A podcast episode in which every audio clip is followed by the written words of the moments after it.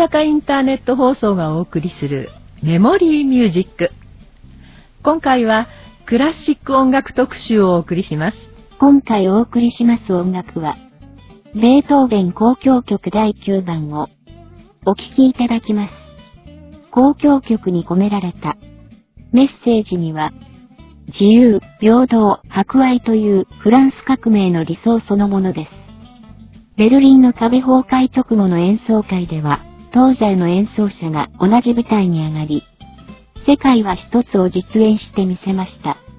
全世界を歓喜の歌が包むように、喜びに満ちる平和な世界をベートーベンは、願ったのではないでしょうか。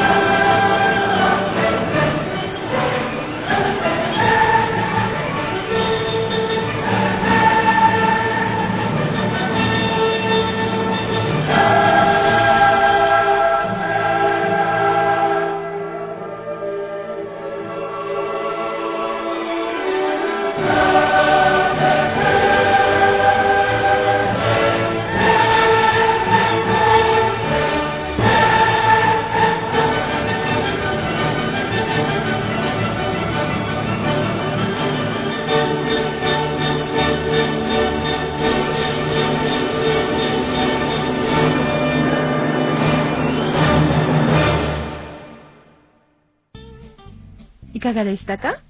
今回のメモリーミュージック。それでは次回もお楽しみに。